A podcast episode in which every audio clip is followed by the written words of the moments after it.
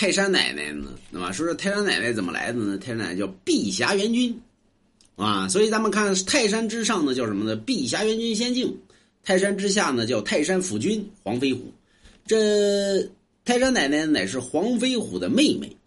当年姜子牙封神的时候呢，这黄飞虎呢，姜子牙想见，咱们都知道姜子牙呢乃是齐国的开国国君，所以姜子牙呢想将这个山东泰山之上呢封给自己，所以黄飞虎不干。黄飞虎说：“那个丞相啊，你不能什么好事呢都落你身上，对吧？你能不能把泰山这个地儿封给我呀？”结果呢，这个碧霞元君来了之后呢，说那个。丞相啊，武王有令让你把这个东西封给我。结果呢，这他俩呢争起来了。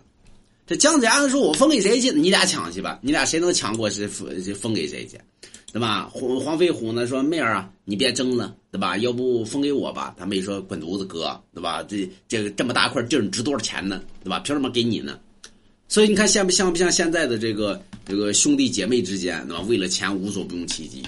后来呢，姜子牙说不下来之后呢，姜子牙说：“要不这样，哎，因为他们在河南嘛，说这样，明天谁第一个登上泰山之顶，哎，不允许用法术，这泰山之地就封给谁。”这么一论呢，这黄飞虎说：“那行行行行，我有五彩神牛，我还跑不过你了，还不愿意用法术。”结果呢，这女人心海底针呐，那么这黄飞虎低估了女人。结果这碧霞元君呢用了法术，第二天呢早早的登上了泰山，登上泰山之顶之后呢，完了之后他为了说他没用法术，把鞋扔在了泰山之上，完了之后就下去在泰山之下就等着黄飞虎，结果呢等着等着黄飞虎来了，啊，呃碧霞元君说那个哥呀你输了，我天提前到了，结果呢姜子牙也来了，姜子牙来了之后呢黄飞虎说不可能，他肯定使诈。那么，女人心海底针，最毒妇人心。这这这娘们儿不，这娘们儿使诈。结果呢，碧霞元君说：“我可没使诈，我跑得很快啊！跑完之后，我到了泰山之顶之上，跑得着急呢。我下来为了接你，我把鞋都丢泰山之上了。说那上去看看去吧。到了泰山之顶，发现碧霞元君的鞋还真在泰山之上。说这咋整啊？对吧？有理说不清啊。后来呢，姜子牙说：那就封给你妹吧。黄飞虎死活不让。”俩争执不下呢，这个姜子牙说：“要不这样，那么你把鞋往泰山之下扔，扔多大多大的地儿封给你，剩下的封给你哥。”这碧霞元君呢，本身呢做贼心虚，啊，说有人说不能这么说神仙啊，在讲故事呢，那么说这个咋整啊？呃，碧霞元君一想呢，万一扔下去，我一下不扔泰山之下去了，那整个泰山不就是我的了吗？后来呢，这碧霞元君也答应了，就拿着这鞋呢，啪往下一扔。结果这一扔，找来这个山神土地啊，说找吧。后来呢，找着了，在哪儿呢？就咱们现在登泰山的泰山门，在那儿呢，鞋就在那儿扎着呢。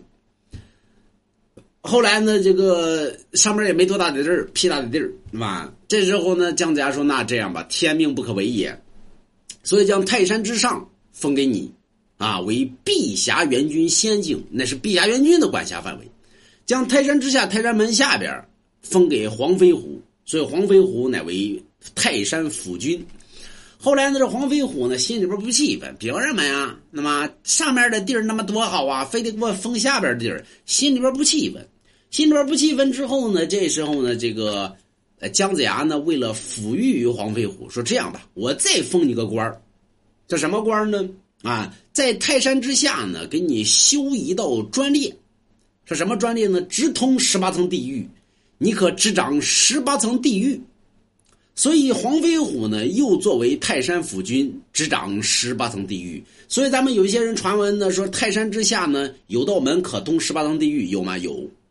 啊，所以佛家里边为地藏王菩萨执掌十八层地狱。道家里边由黄飞虎执掌十八层地狱，啊，所以是这么来的啊。哎呦，忘了加广告啊！大家没事买龙王家一幅字画。